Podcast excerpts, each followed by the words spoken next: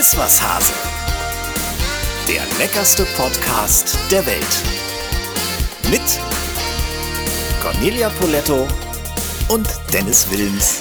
Es ist wieder Gossip und Genusszeit. Wir sind mittendrin im Sommer. Endlich, muss man ja sagen. Conny und ich sind bekennende Sommerkinder. Na, Winter ist nicht so unser Ding. Nee.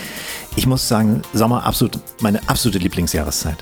Frühling finde ich auch schon schön, aber nicht so, wie er dieses Mal war. Nee, das, das geht gar nicht. Was liebst du am Sommer besonders, mal abgesehen von gutem Wetter und leckerem Sommerwein? Nee, es ist einfach schon die Wärme. Damit fängt es schon an. Also dieses, dieses Aufwachen, die Sonne scheint, da hast du einfach nur gute Laune. Und äh, dann denkst du doch schon mal drüber nach, was du irgendwie abends kochen kannst. Oder wohin du in Urlaub kannst. Ne? Also so langsam bringen sich ja alle in Urlaubsstimmung. Vorsichtig werden die ersten Pläne gemacht. Düst du im Sommer weg? Wartest du noch ein bisschen? Wie handhabst du das? Ich habe tatsächlich äh, geplant, äh, im Anfang September nach Italien zu gehen. Das haben wir schon einmal verschoben, ein ganzes Jahr lang. Und äh, dann geht es nach Capri. Ich freue mich riesig. Oh, Capri. Ja. Das kennst du ja auch schon, ne? Capri kenne ich von Heidi, ne? wo wir beim Gossip sind. von der Hochzeit von äh, Heidi Klum. Ähm, was, was magst du an Capri?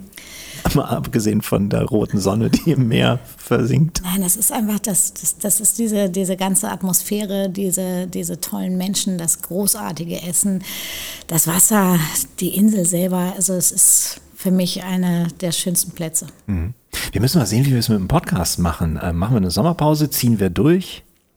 Wir ziehen durch, oder? Wir ziehen durch, oder? Ja. Ja, weil mir hat neulich auch äh, Micha gesagt, Micha Quandt von unserem, äh, von der Grillvorhersage, er hätte mal festgestellt, dass er ähm, bei seinem Lieblingspodcast war eine Sommerpause und da war er raus. Danach Mhm. hat er nicht wieder gehört. Nein, das wollen wir nicht. Also auf Das wollen wir nicht, ne? Notfalls senden wir aus Capri. So, also wir ziehen durch. Wir haben heute auf jeden Fall wieder volles Programm. Zu uns kommt ein grandioser Schauspieler, der in meinem absoluten All-Time-Favorite-Film seinen Durchbruch hatte, nämlich in Absolute Giganten. Viele kennen ihn vielleicht auch als Benny in Ein Fall für zwei oder, naja, weil er eine sehr, sehr, sehr prominente Werbefigur dargestellt hat, den Technik, Tech, Technik, so hieß er, glaube ich, Technik, Technik.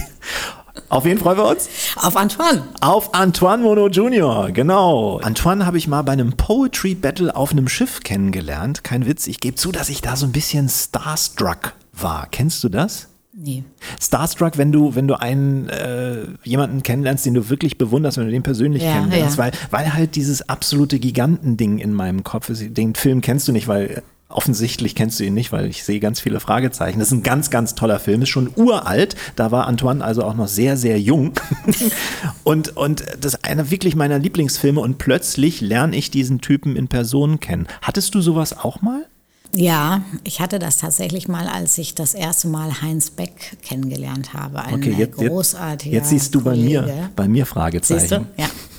Heinz Beck äh, kocht mittlerweile an vielen Orten der Welt, aber äh, ich sag mal, seine Homebase ist äh, tatsächlich das Cavalieri Hilton in Rom.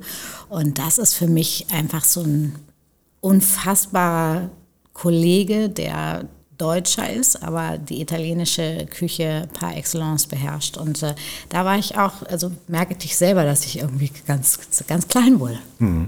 Irgendwie ein schönes Gefühl. Es gab ja diesen Poetry Battle, das ist ein geiles Wort, man könnte natürlich auch Gedichtswettbewerb sagen, klingt aber nicht so geil. Also in diesem Rahmen haben wir uns bei einem Landgang einfach mal vier Stunden in einen Café gesetzt, weil wir beide nicht so Lust hatten, irgendwie in dieser dänischen Kleinstadt rumzulaufen, die man in einer halben Stunde schon erkundet hatte. Das ist ein wahnsinnig netter Kerl, ihr werdet das nachher sehen bzw. hören. Stichwort Dänemark, Conny, wir sind ja ganz oben in Deutschland, du aus Hamburg, ich aus Schleswig-Holstein. Kann man dich als äh, Fan auch mit Skandinavien locken?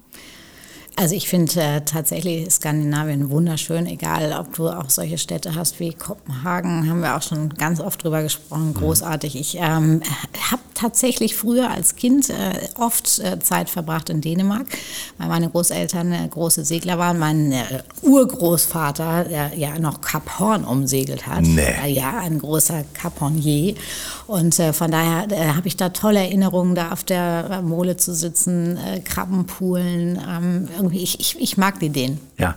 Kopenhagen, Die gutes lügen ja auch nie, ne? Den, den lügen nicht. Oh Gott, ja. Oh. Ich fand den gerade mega. Ja, ich muss mir irgendwann nochmal so einen Karnevalstusch hier auf meine Tasten legen. Stichwort Kopenhagen war ich gerade, habe ich gedreht, kann ich ein bisschen Werbung machen. Am 1. August gibt es von mir einen Film, eine Ausgabe vom Ostsee-Report über Kopenhagen, über das nachhaltige Kopenhagen. Also 1. August, 18 Uhr, NDR Fernsehen. Ich werde einschalten. Ich liebe ja in Dänemark auch diese Ferienhäuser so. Besonders Fänö. Kennst du Fänö? Nee, Das ist eine kleine Insel. Also du hast äh, Sylt, ne? Ja. Dann oberhalb von Sylt im Norden Röm und da drüber Fänö. Das ist, Fänö ist landschaftlich wie Sylt, aber ohne die ganzen Spinner. klingt gut. Das klingt sehr gut. Und es ist nichts los. Es ist eine ganz kleine Insel, die brauen da ihr eigenes leckeres Bier und ansonsten ist da nichts, außer ein Riesenstrand. Hört sich an. Mhm. Was fällt dir zur dänischen Küche ein? Außer jetzt, weiß ich nicht. Smørrebrød. Ja, Smørrebröt, Pölser. Du, die nordische Küche ähm, ist ja äh, sehr, sehr angesagt und ähm, auch eine sehr pure Küche, die eben auch tatsächlich aus den Produkten, Zutaten lebt, die die Umgebung hergibt. Also eine sehr natürliche, sehr pure Küche. Ähm, ist manchmal nicht ganz so mein Ding, muss ich ehrlich sagen. Ich bin einfach vielleicht doch mehr aus den warmen Regionen der mediterranen Küche zu locken. Und mir ist in Kopenhagen noch was ausgefallen. Wahnsinnig schöne Menschen. Also wirklich. Meinst du so solche Blondinen wie mich? Ja, das auch. Aber nee, ich meine auch, also jetzt gar nicht mal jetzt nur Frauen, sondern auch Typen. Ne? Ja. Also auf dem Fahrrad unterwegs, top durchgestylt, wirklich, also wahnsinnig. Durchtrainiert, aber das bist du doch auch. Ja. Weil das ist ja, das sind die traurigen Momente, dass wir wirklich nur einen Podcast machen. Denn wenn man dich hier immer sehen würde, immer top gestylt. Manchmal stellt er sein Fahrrad ab, manchmal nicht. Hast du heute schon was getrunken? Nein, oder? nein, ich bin hier bei, wirklich bei So Wasser Quatsch. und Kaffee. So ein Quatsch. Also, wir sind beide ja Ästheten. Ne? Also, auch was Gadgets in der Küche angeht, haben wir schon ein paar Mal drüber gesprochen. Da gibt es in Dänemark ja auch tolle Sachen. Es gibt einfach schönes dänisches Design. Also, Auch sehr schönes Porzellan. zum Beispiel. Oder nimm dir äh, Stelton, auch eine tolle Firma. Ich habe so eine, wir kriegen kein Geld dafür. Ich habe so eine French Press von Stelton. Die sieht wahnsinnig schick aus. Damit kann man dich auch locken mit sowas, oder? Absolut. Und ich äh, muss, auch sagen, ich bin ja totaler Weihnachtsfan, auch wenn das jetzt noch weit weg ist von uns. Und ich habe von Royal Kopenhagen auch keine Werbung. Dieses klassische Weihnachtsgeschirr, das ist für mich das Schönste. Das hole ich meistens schon Ende Oktober raus. Und äh, kurz vor Ostern wird es dann wieder weggestellt. Ich liebe das. Da, da komme ich schon mal so in Stimmung. Also für mich ist ja auch das Thema Tischkultur, Porzellan, auch diese Gadgets in der Küche, was du gesagt hast, das gehört für mich auch dazu. Das ist Ästhetik, das ist schön, das, das, das bringt einfach so, so Freude. Und ein, ein gutes Essen macht auf einem schönen Teller noch mehr Freude. Aber bist du echt so ein, so ein Weihnachtsdeko-Typ? Echt, Ganz fängst du im Oktober schon? Ganz schlimm. Oh, ich hatte auch mal so eine Freundin, die hat auch mit Kunstschnee um sich geworfen und die hat dann auch die Fenster so fest äh, dicht gesprüht. Nee, das- das ist- kriegst das du nie nicht. wieder richtig Nee, rückstandslos weg. Das stimmt. Aber wie sieht's dann bei dir aus? Du, ich das fängt ja schon mit den Weihnachtskugeln auch an. Also egal in welcher Stadt ich bin, äh, gucke ich ja auch schon im Hochsommer nach den neuen ähm, Weihnachtskugeln und so. Da gibt's auf Fähne übrigens auch so einen kleinen Shop, da ist in einer Ecke ist immer Weihnachten, das ganze Jahr Ja. durch. Das wäre was für dich? Ja, absolut. Also vielleicht. Und hast du dann auch so, so kleine Karussellchen, die blinken und sich drehen und so, so Tiere, Ich die alles, irgendwie. was dazu gehört. Und bei bei mir in der Cucina stehen tatsächlich jetzt noch, da hatte ich dieses Jahr so wunderschöne Haselnusskränze. Das waren vier Stück. Und da waren so runde Kerzen drauf und die stehen immer noch da. Das sind sozusagen, also bei mir ist fast das ganze Jahr oh Weihnachten. Gott. Das ist schlimm, ne? Das ist wirklich schlimm. Ja, aber es ist die Wahrheit. Naja. Lass uns nochmal über zurück zu dieser Kaffeekanne, die ich habe. Ich, äh, wie trinkst du eigentlich am liebsten Kaffee? Es gibt ja so unterschiedliche Arten und Weisen, Kaffee ähm, zu machen. In einer French Press, in einer Bialetti, Filter, Maschine. Was, was ist da so dein Ding? Du, vielleicht bin ich da tatsächlich auch ein bisschen durch, durch Italien geprägt. Also für mich fängt der Tag ähm, tatsächlich im Restaurant mit einem wunderschönen Cappuccino an. Und äh, dann steige ich irgendwann um auf äh, Americano. Und nach dem Essen ein richtig guter Kaffee, sagen die Italiener ja, nicht Espresso. Ähm, das ist für mich der schönste Abschluss. Ich kann ja morgens nicht mehr so einen heißen Batzen Milch in den Magen packen. Dann Nee. Das ist das, also so, so weißt Deswegen, du, es gibt ja Leute, die ein irgendwie. Cappuccino ist, hat ja auch nicht viel Milch. Nee, ne? aber es gibt ja Leute, die durchaus mit 0,5 Liter äh, Latte Macchiato starten am Tag. Das äh, sehe ich einfach auch oft. Also die jungen Mädels bei mir im Restaurant, die kaum was essen, aber dann zwei Latte Macchiato danach trinken. Das ist für mich Da brauchst du doch Horror. bis abends nichts mehr zu essen. Nein, nein.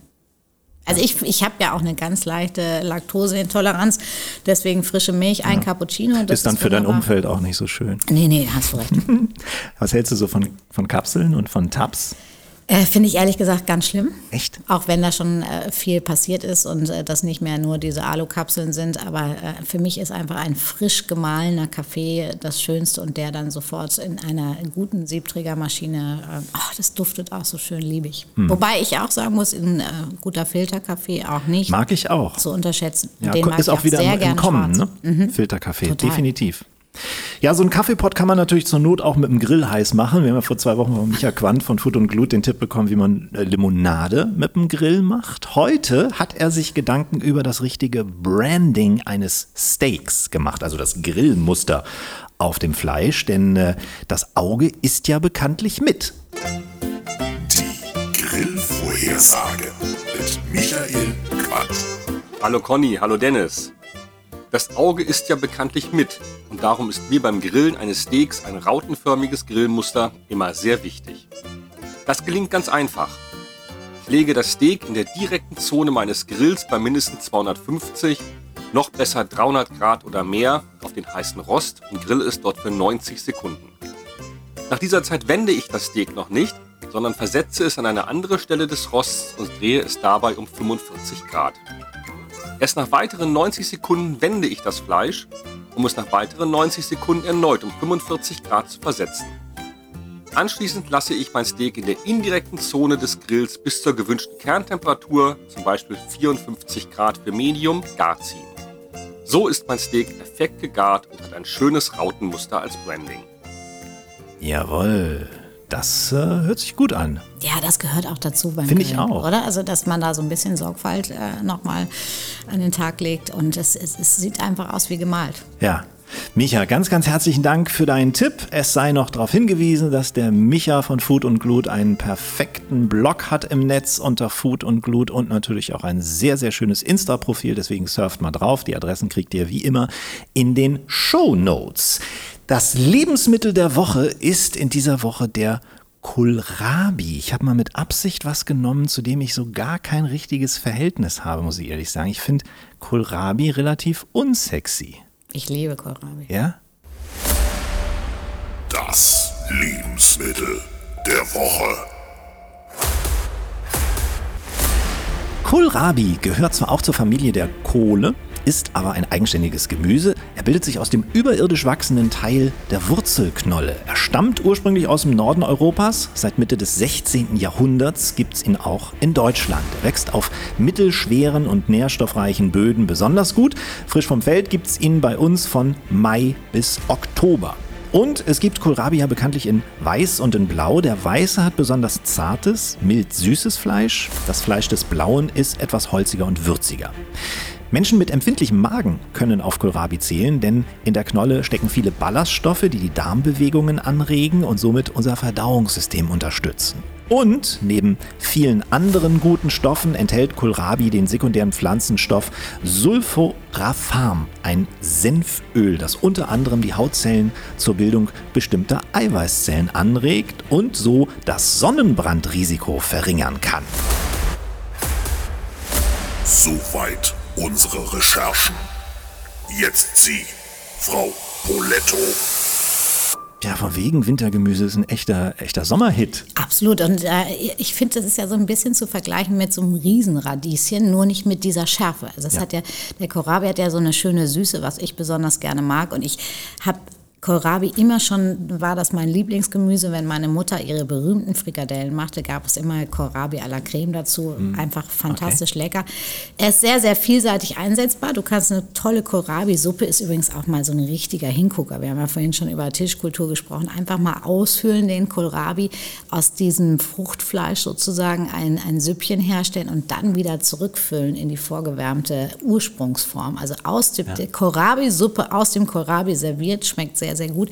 Schmeckt auch toll, wenn man den so ein bisschen über, du kennst doch diese Spaghetti-Hobel, weißt ja. du, wo du es einfach einklemmst und dann hast du äh, ganz, ganz dünne äh, Kohlrabi-Spaghetti. Äh, ist auch mal eine Low-Carb-Variante, die sehr viel Spaß macht. Brauchst nur ganz kurz anzuschwenken, ein bisschen Olivenöl, frische Kräuter dazu, bisschen Zitrone. Ähm, mehr braucht man manchmal gar nicht. Habe ich ehrlich gesagt total unterschätzt, weil bisher immer nur in Würfelform oder in so Rechteckige geschnitten und mit ja, ordentlich. Auch so, erinnert auch so oft an Kantinenessen. Cremesoße, ne? so vorgeschnitten genau. TK und dann machen die da irgendwie total so eine dicke auf endlos Mehlpampe gegart drauf, genau. und in einer Mehlpampe mhm. irgendwie, ne? Aber es geht, geht auch, geht auch anders. Ne? Es gibt, man kann ja natürlich auch Kohlrabi-Sticks machen, man kann ähm, Kohlrabi-Gratin machen, Kohlrabi im Ofen machen, habe ich mir angelesen.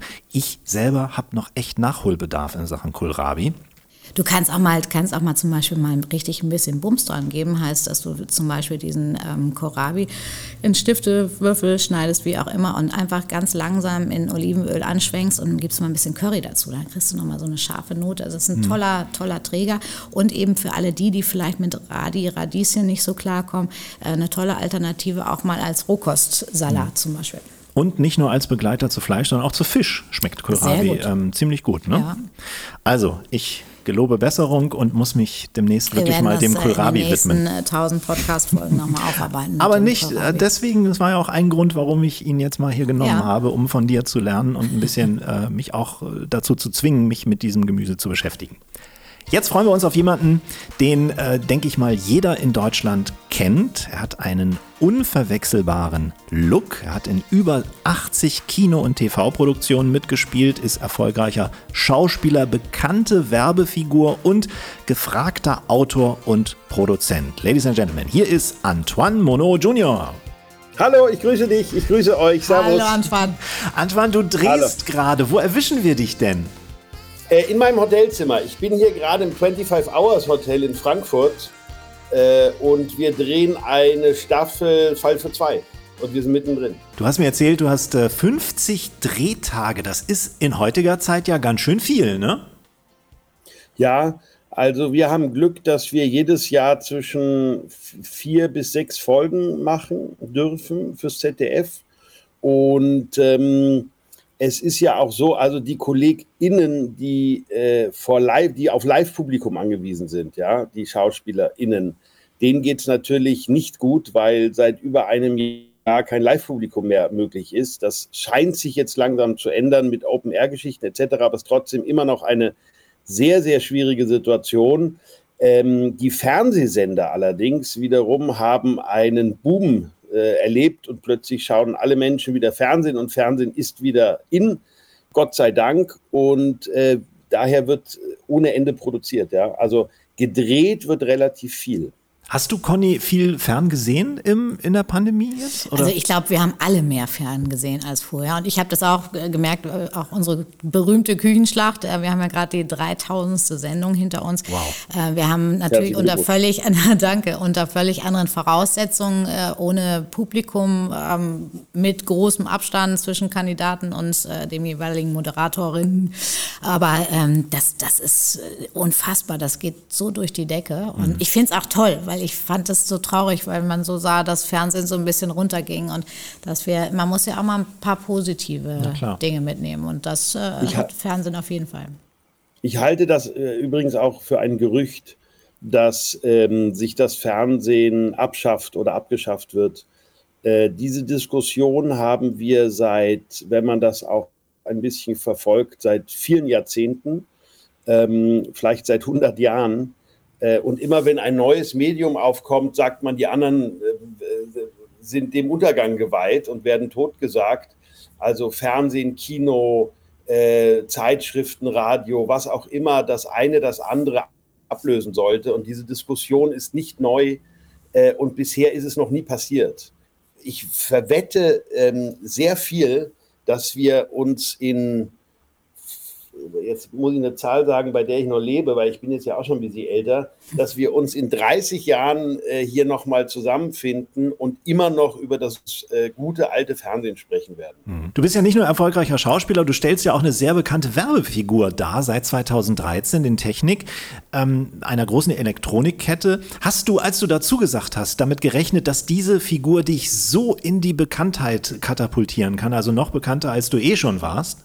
Nee, das haben wir nicht, das habe ich nicht gedacht. Also ich, wir haben das gemacht äh, fast viereinhalb, äh, fast fünf Jahre, viereinhalb Jahre. Und ähm, ich glaube Ende 2017, 2018 war dann Schluss. Und ich habe vorher schon andere Werbung gemacht, ja.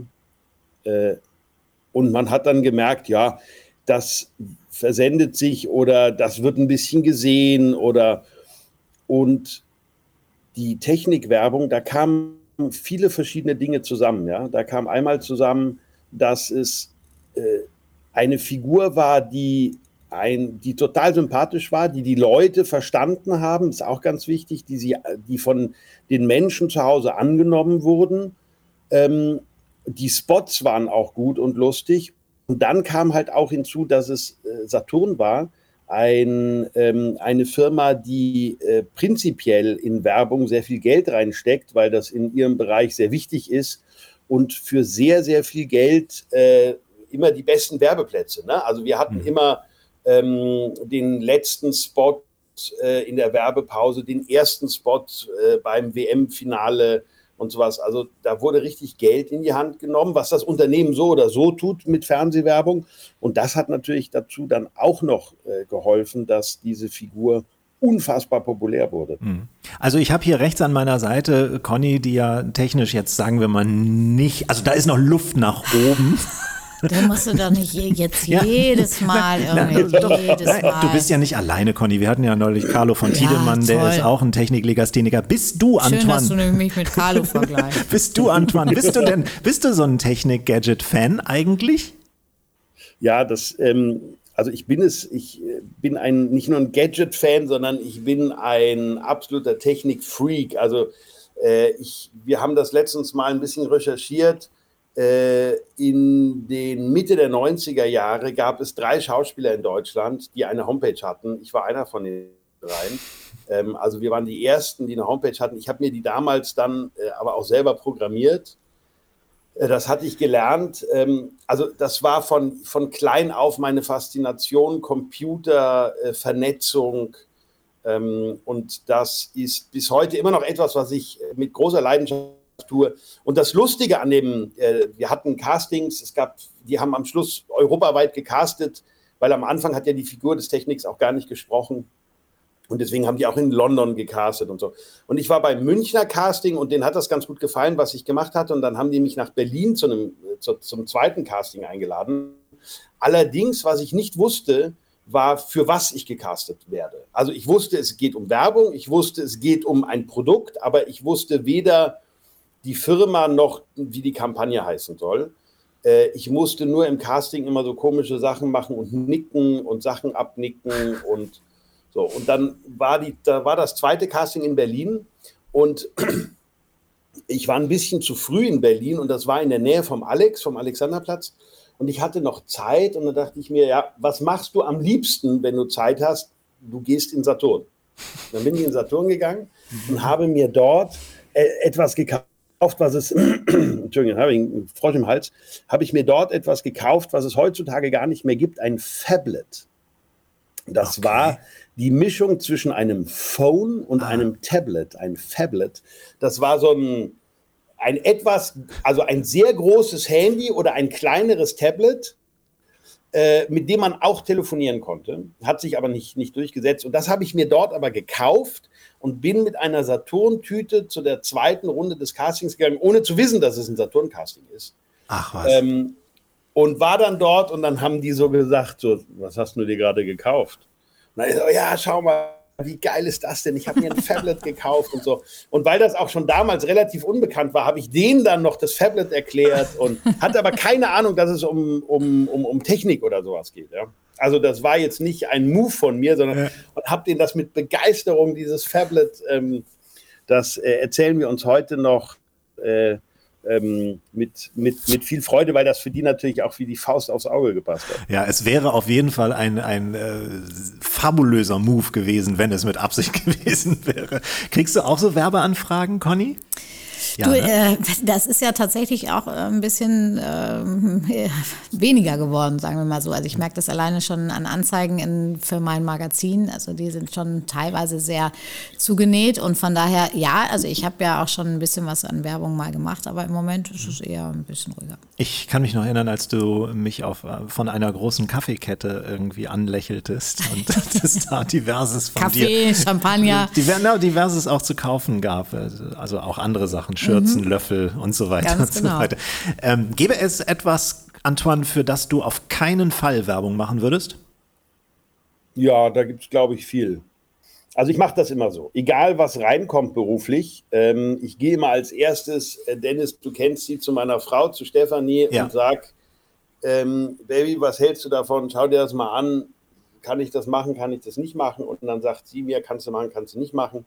Also sie sagt auch immer, entscheide du das und ich kann das auch äh, frei entscheiden. Ich habe allerdings gelernt, dass es richtig ist, auf ihren Rat zu hören. Mhm. Oder wenn ich in der Vergangenheit nicht drauf gehört habe, ging es meistens schief. Mhm. Also von daher, äh, und da gibt es viel, was wir absagen, weil es nicht passt, weil es nicht zu mir passt, weil vielleicht das Produkt toll ist, aber wir die äh, Kampagne nicht mögen oder also mit mögen hat das auch gar nichts zu tun. Es muss halt passen. Also ja. weißt du, es ist, äh, es muss auch zu mir passen und das Produkt und die Firma, wir, wir müssen auch, wir müssen auch zueinander passen.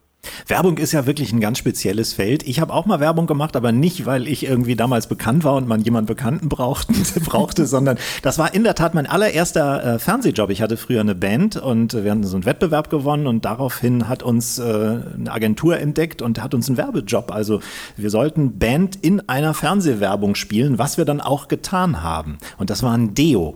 Und das war eine europaweite Werbung, die gibt es auch noch im Netz. Ich werde jetzt aber nicht sagen, was das Produkt war. Und es war war ein unglaublich, es waren unglaubliche Dreharbeiten, weil in jedem Land sah dieses Deo anders aus. Das heißt, ich hatte den ganzen Tag irgendwie nur sogenannte Packshots. Das heißt, das Produkt, was in, in meiner Hand war, sah immer anders aus für das jeweilige Land, in dem die Werbung lief. Es ist wahnsinnig aufwendig, oder? Ist es aufwendiger als Film? Ja, ja, ja, auf jeden Fall. Weil du natürlich, also so ein Werbespot drehst du vielleicht in einem Tag, manchmal auch hast du zwei Tage, äh, um am Schluss 15 Sekunden zu haben. Ne? Ja. Da ist äh, der Output natürlich ein ganz anderer. Ähm, Im Fernsehen machst du vielleicht zwischen fünf bis sieben Minuten pro Tag, also die du dann, wir sagen immer, man, man dreht fünf bis sieben Minuten, das heißt fünf bis sieben Minuten am Schluss geschnittenes Material kommt dabei raus. Ähm, und im Kino sind es vielleicht drei Minuten sowas, ja. Mhm. Und äh, Werbung eben 15 Sekunden oder 20 Sekunden, ja. Also dementsprechend hoch ist der Aufwand, dementsprechend oft machst du Dinge in verschiedenen Größen, Einstellungen, ganz teures Equipment äh, und meistens super leckeres Catering bei Werbung. ja, das stimmt. Weil man es halt auch nur für zwei Tage braucht und dann lässt man es richtig krachen. Toll ist natürlich, ich habe zum Beispiel davor mal Werbung gemacht für O2 äh, und da haben wir dann, glaube ich, sechs, sieben Spots gedreht und da sind wir nach Neuseeland geflogen, um diese Spots zu drehen. Ja. Mm, das Wahnsinn. war sensationell. Zweieinhalb, drei Wochen in Neuseeland, äh, um ein paar Spots zu drehen. Ja, ja das ist nicht schlecht. Also, du bist bekanntes Werbegesicht, du bist bekennender Technik-Fan und du bist auch, das habe ich gelesen, sagst das sogar von dir selber, so ein bisschen ein Besserwisser. Ne? Du hast ja auch ein Buch geschrieben, Vertrauen Sie mir, ich tue es ja auch. wie, äußert, genau. wie äußert sich das in deinem Leben, dass du so ein kleiner Klugschieder bist? Äh, das äußert sich so, dass mir der Stefanie ausgetrieben hat. Ja? also äh, ich habe das dann abgelegt. Das Buch war dann auch äh, die Möglichkeit, das äh, hinter mir zu lassen. Ähm, ich muss nicht mehr jeden belehren. Ich äh, muss nicht mehr jeden äh, auf meine Meinungsebene ziehen, sondern ja, dann hat halt jemand eine andere Meinung als ich. Passt schon. Hm. Ist vielleicht auch richtig. Vielleicht habe ich ja auch die falsche. Hat das denn deine wundervolle Frau Stefanie auch ein bisschen genervt, dieser Modus, der Klugscheißer-Modus, wenn der on ging? Wahrscheinlich, ja. wie, wie vieles andere auch. an mir. Also ich muss sagen, Stefanie hat mich wirklich zu einem besseren Menschen gemacht. Ja, das mhm. ist wirklich, ähm, ich kam schon aus den, aus den Untiefen manchmal des, äh, des menschlichen Daseins. Da hat, sie, äh, da hat sie mir schon sehr geholfen, äh, weil ich das aber auch wollte. Also ja. nicht, weil sie das wollte, sondern ich wollte das. Auf deine Steffi kommen wir gleich nochmal zu sprechen. Ich will einmal kurz bei Conny nachfragen. Wer ist der größte Klugschieter unter den TV-Köchinnen und Köchen? Was würdest du sagen? Also ich, ich meine, du, du, hast ja auch so ein gewisses Sendungsbewusstsein, was ich, was ich selber in der Kochschule mitbekommen habe. Aber ich finde, du bist trotzdem total harmlos. Also man unterscheidet ja heute zwischen Klugscheißerinnen und Klugscheißern. Und äh, vielleicht gehöre ich zu den Klugscheißerinnen Nein, das in meiner ich nicht. Branche. Nein, das, das finde ich nicht. Gerade sehr charmant. Äh, Nein, ja, ich finde, um das ist sehr moderat äh, bei dir noch. Angedeutet. Äh, ich würde mal sagen, also der Alfons ist schon auch ja? so ein kleiner Klugschieter. Ja, weil der ja mit seiner ganzen Gewürz- und Ingwerwelt, das ist ja, da ist ja so viel Information möglich. Also der, der ist schon, glaube ich, das äh, kann man sagen, ziemlich weit vorne. Ja. Okay, das. Äh, Wie sich welche Wurzel auf Verdauung und äh, welches Gewürz auf Geschmack und wie man irgendwie kleine, also auch, also es ist spannend, ne? Also das ist ja auch nicht nur negativ, diese Klugscheißerei, nee. sondern das kann ja auch äh, sehr, sehr viel Spaß machen. Ja, ich kenne das ja von mir auch. Ich komme ja nun so ein bisschen als Wissensdödel auch im Fernsehen ja, daher. Ja und, und, äh, ganz groß. Äh, aber es ist, ich habe manchmal auch das Problem, aber ich finde, es ist auch besser geworden. Ähm, jetzt zu deiner. Findest zu de du? okay, jetzt unentschieden, ja? Gut. Okay. Jetzt zu deiner Frau. Das ist wirklich irre. Ähm, ihr kanntet euch schon 18 Jahre bevor ihr ein Paar wurdet. 17 Jahre. 17. Hm? Erzähl ja. mal. Ja, Stefanie äh, war und ist weiterhin auch meine äh, beste und engste Freundin gewesen. Und ähm, hm, wir haben uns kennengelernt 1998. Da war ich 23. Äh, sie war, sie ist ein paar Jahre älter als ich, drei, vier Jahre. Ja, und da haben wir uns kennengelernt und dann waren wir äh, wirklich 17 Jahre lang engste Freunde, bis wir dann zusammengekommen sind. Ja. Das ist irre. Also offensichtlich war bei dir der Klassentreffen-Effekt umgekehrt. Also deine Steffi ist für dich immer attraktiver geworden. Ähm, man kennt ja diesen, diesen Effekt, wenn du auf Klassentreffen bist und deinen damaligen Schwarm irgendwie wieder triffst und äh, naja, der ist dann vielleicht doch nicht mehr, also du kannst es nicht mehr nachvollziehen, warum du für ihn äh, geschwärmt hast. Aber war es denn bei euch so wie in diesem Klaus Lage-Hit, tausendmal berührt, tausendmal ist nichts passiert und dann hat es irgendwann Zoom gemacht? Ja, also äh, am Anfang war es so, dass ich ihr einfach zu jung war. Also ich meine, eine Frau, die 6, 27 ist, also in der Regel möchte die nichts von einem 23-jährigen Typen. Im Gegenteil, die will was von einem 33-jährigen Typen, ja, also so. Hinzu kam auch noch, dass ich extrem spät pubertierend war. Das heißt, ich war vielleicht eher auf dem emotionalen Stand eines 20-, 21-Jährigen. Das heißt, da war ich einfach für die alles andere als hm. äh, du warst ein Welpe. attraktiv als Partner. Was war ich? Ein Welpe.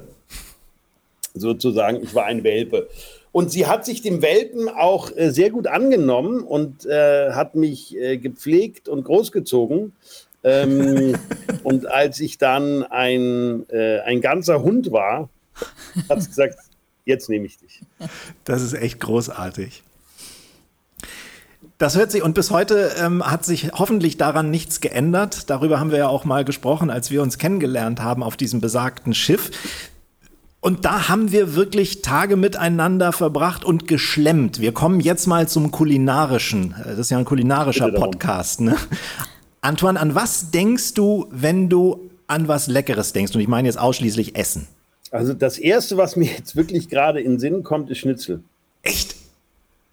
So ein richtig. Weil du Hunger hast. Wiener oder? Mm, ja, also zum Beispiel, wir haben jetzt ganz oft ganz viel Schnitzel gemacht und ich habe sehr, sehr viel experimentiert und wir haben jetzt für uns die leckerste Form von Schnitzel gefunden. Oh, die musst du uns verraten.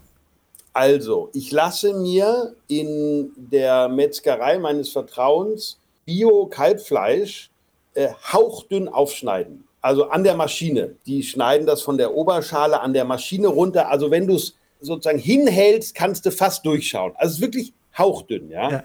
Und die werden paniert. Da hatte ich jetzt gehört, das habe ich dann mal ausprobiert, äh, zuerst ins Wasser, dann äh, die ganze Panadestraße durch Äh, das Wasser würde die Panade noch etwas luftiger machen. Und dann habe ich ausprobiert äh, in der Pfanne in Butterschmalz und so. Am Schluss sind wir hängen geblieben auf äh, meiner Fritteuse. Ich habe eine, so eine ganz klassische Fritteuse mit Frittierkorb, also keine, die sich dreht oder was auch immer, sondern ich wollte so eine Fritteuse wie in einer Frittenbude. Also mit so einem, ne, mit so Heizstäben unten, dann hast du Körbe, die du einhängen kannst und so. Äh, mit zwei verschiedenen, mit zwei unterschiedlichen Temperaturzonen. So, die habe ich also zu Hause und am Schluss sind wir hängen geblieben und diese hauchdünn panierten, also diese hauchdünnen Schnitzel, ganz, also leicht paniert, dann in die Fritteuse rein für, weiß ich nicht, 40 Sekunden. Also die finden wir sensationell. Ja. Hört sich gut an, ne? Hört sich auf jeden Fall gut an. Du musst ja auch mal dazu sagen, also ein Schnitzel muss ja in schwindendem Fett, am Optimalfall Butterschmalz, backen. Ne, ist ja wirklich werden. backen.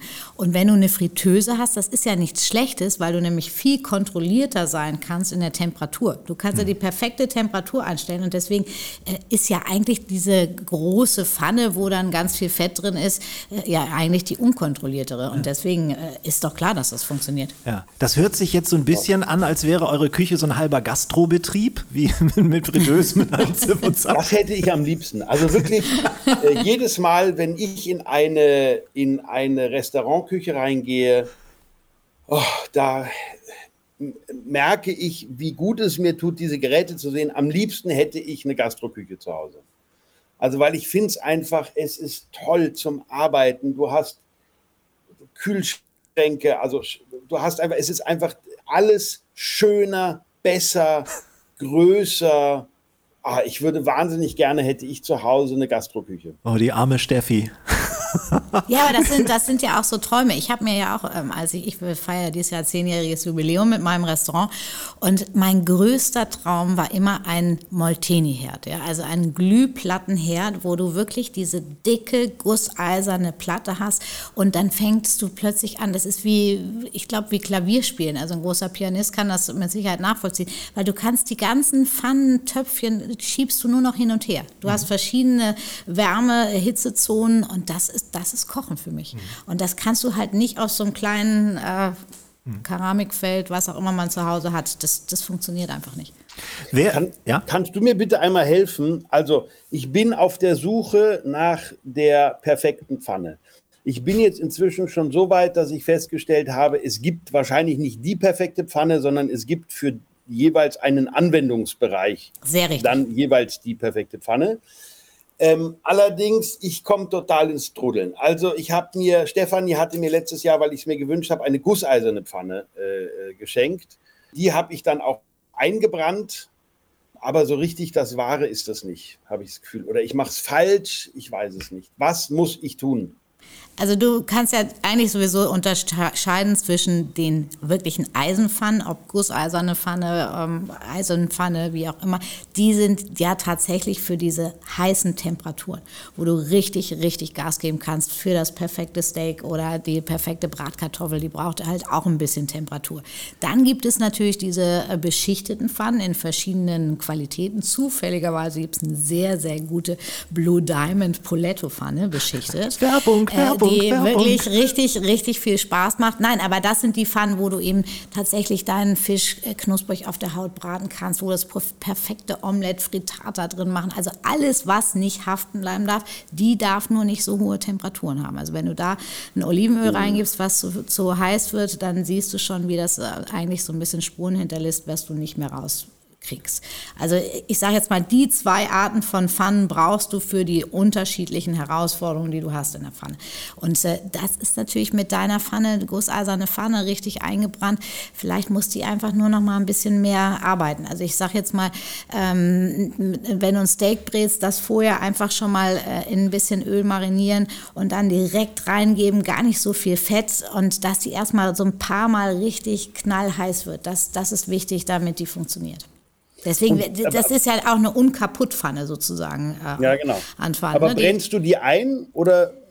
Die also brennst du die ein, indem du die mit Öl beschichtest und dann in den Ofen oder ja, du kannst ja, so also der Klassiker ist ja mit diesen Kartoffelscheiben, äh, sie tatsächlich mit den Kartoffelscheiben richtig äh, heiß werden zu lassen, dass die, dass die fast verbrennen. Ich persönlich mag ja lieber diese äh, gusseisernen Pfannen, die so ein, so ein, also nicht diese ganz einfachen, die komplett aus Eisen sind, sondern diese schweren Gusseisen. Mhm. Die brauchst du auch nicht einzubrennen und die finde ich eigentlich noch besser als die Eisenpfannen, weil ich, bei denen habe ich auch immer wieder festgestellt, dass die doch irgendwie kleben und unglaublich mhm. lange brauchen und man die im Zweifel 100 Mal im Einsatz haben muss, bis es überhaupt mal so richtig Spaß macht. Ja, das ist aber spannend, weil ich habe noch ein Pfannenset von meiner Großmutter zu Hause mit gusseisernen Pfannen, die, wie du es gerade beschrieben hast, die schwarz sind ja. und so, so einen dicken Boden und wirklich, also so zwei Probier die mal Boden. aus, die, die machen richtig Spaß. Die brauchst du nicht einzubrennen, die kleben nicht so wie diese ganz einfachen Eisenpfannen. Ah, cool. Super, vielen Dank. Gerne. Sehr gern. Hat dafür sich für mich total gelohnt heute. Also. da, Antoine, äh, und dann darf ich, da. darf ich noch eine zweite Frage stellen. Selbstverständlich. Ähm, einmal bitte helfen die perfekten Bratkartoffeln. Ja, also perfekte Bratkartoffeln, äh, da wird ja sehr, sehr viel drüber philosophiert. Die einen sagen, wenn sie roh sind, ist es perfekt. Die anderen sagen ganz kurz, die Scheiben blanchiert, dass sie noch so ein bisschen Biss haben. Also ich persönlich bin der Klassiker. Wichtigstes, erstmal die richtige Kartoffelsorte, festkochende Kartoffel. Ich koche die tatsächlich mit ein bisschen Kümmel und Schale in Salzwasser, ganz klassisch. Auch nicht zu lang, also nicht zu weich kochen logischerweise. Und dann lasse ich die tatsächlich einfach erstmal auskühlen. Und am nächsten Tag, wenn wirklich auch die in sich fester geworden sind durch die Stärke, dann pelle ich die, schneide die in nicht zu dünne Scheiben und dann brate ich die ich persönlich mag am liebsten Butterschmalz, weil ich den Buttergeschmack auch schön finde. Erstmal richtig kross an von allen Seiten. Nicht zu viele auf einmal in die Pfanne, also lieber zwischendurch parken im, im vorgeheizten Ofen. Dann je nach Geschmack Zwiebelchen, Speck dazu, am Ende ein bisschen frischen Schnittlauch, Petersilie, wie auch immer. Aber da ist wichtig, erst dann den Speck, bis der knusprig ist, dann die Zwiebelchen, weil sonst die Zwiebeln zu, ja, zu dunkel werden. Und dann musst du halt je nach Speck, Salz, Grad äh, entscheiden, wie viel Salz und Pfeffer du hinter dazu gibst. Aber so und die aber sie gelingen sie mir am besten. Und eben okay. nicht zu ungeduldig. Man meint immer, man muss mehr Hitze geben, weil man knuspriger haben will. Also lieber so im Bereich 6, 7 nicht zu heiß, weil dann hast du gleich so dunkle Stellen und das ist, äh, ist dann natürlich ärgerlich. Und das dann in Omas äh, dicker In der Pfanne, Pfanne, genau, Omas Pfannenset rausholen. Und da kannst du ja auch parallel in zwei Pfannen arbeiten, wenn du mal ein bisschen größere Menge brauchst. Sensationell, oh. vielen Dank. Oh, ich habe so einen Hunger jetzt. Ich habe jetzt auch Hunger. Das ist echt eine Schweinerei. Antoine, wer steht denn am häufigsten von euch beiden in der Küche? Steffi oder du? Hm. Also Stefanie kocht äh, wahnsinnig gut, ja. Und sagen wir es mal so, Stefanie ist äh, zuständig für Everyday's äh, Kitchen, ja. Also die macht natürlich und ernährt uns alle äh, jeden Tag. Ich bin das ist ja auch so ein bisschen der Klassiker. Ich bin gerne so der Celebration-Koch. Ja, also, also, Und wer hat dann den Job des Aufräumens? Das mache ich. Also ja? das habe ich, das hab ich früh gelernt, ähm, dass man, äh, äh, also es ist ja auch so, Stefanie und ich haben zwei getrennte äh, Wohnungen. Ähm, wir sind immer meistens äh, beim einen oder beim anderen. Aber wenn ich koche, äh, also da sagt auch Stefanie, das musst du bei dir machen. Weil. Äh, Den Scheiß macht bei dir. Ja, was sie gar nicht aushält, ist den ganzen Tag Essen zu riechen und es nicht essen zu dürfen. Also da sagt sie, da wird sie wahnsinnig. Das, das will sie nicht. Das, so. Ja. Ähm, und von daher, also wenn ich solche Kochsessions mache, dann mache ich das bei mir und bringe dann abends das Essen mit. Ich habe einen großen, auch von meiner Großmutter, einen großen gusseisernen Topf. Meistens schmore ich da drin. Deckel drauf. Und dann habe ich mir gekauft aus Amerika, was die Amis alles erfinden, eine Topftasche. Da eine. passt mein Topf genau rein. Das ist so ein ovaler, äh, gusseiserner Topf, der passt da direkt rein. Wo die beiden Henkel sind, gibt es zwei Aussparungen, dass die links und rechts rausschauen können. Ein Deckel mit Reißverschluss und zwei Trageriemen. Und die ganze Tasche hat auch noch so eine Thermofunktion und hält den Topf länger warm. Also ich das habe ich tatsächlich nicht. auch noch nie gehört. Das hört sich gut an. Super. Ja, mhm. ja also kann ich nur empfehlen. Ist wirklich herrlich. Und ähm, so, also und damit transportiere ich das dann zu Stefanie. Das heißt aber, äh, all, allen Dreck, den ich mache, muss ich auch wieder wegräumen. Conny, das hört sich nach einem sehr disziplinierten Koch an. Absolut. Also ich bin äh, beeindruckt. Und ich habe was Neues gelernt. Ich wusste nicht, dass es Topftaschen gibt. Ja, das wäre doch eine nette kleine Geschäftsidee, Absolut. wo wir vorhin schon von Werbung gesprochen haben. Wenn du die in Deutschland auf den Markt bringen könntest, vielleicht mit deinem Signet, das wäre doch was. Ich wär, es, rattert schon. Antoine, ihr solltet euch gleich nach dem Talk mal ein bisschen austauschen über diese Idee. Vielleicht die könnt ihr das ja zusammen machen. Die Werbefigur haben wir, genau.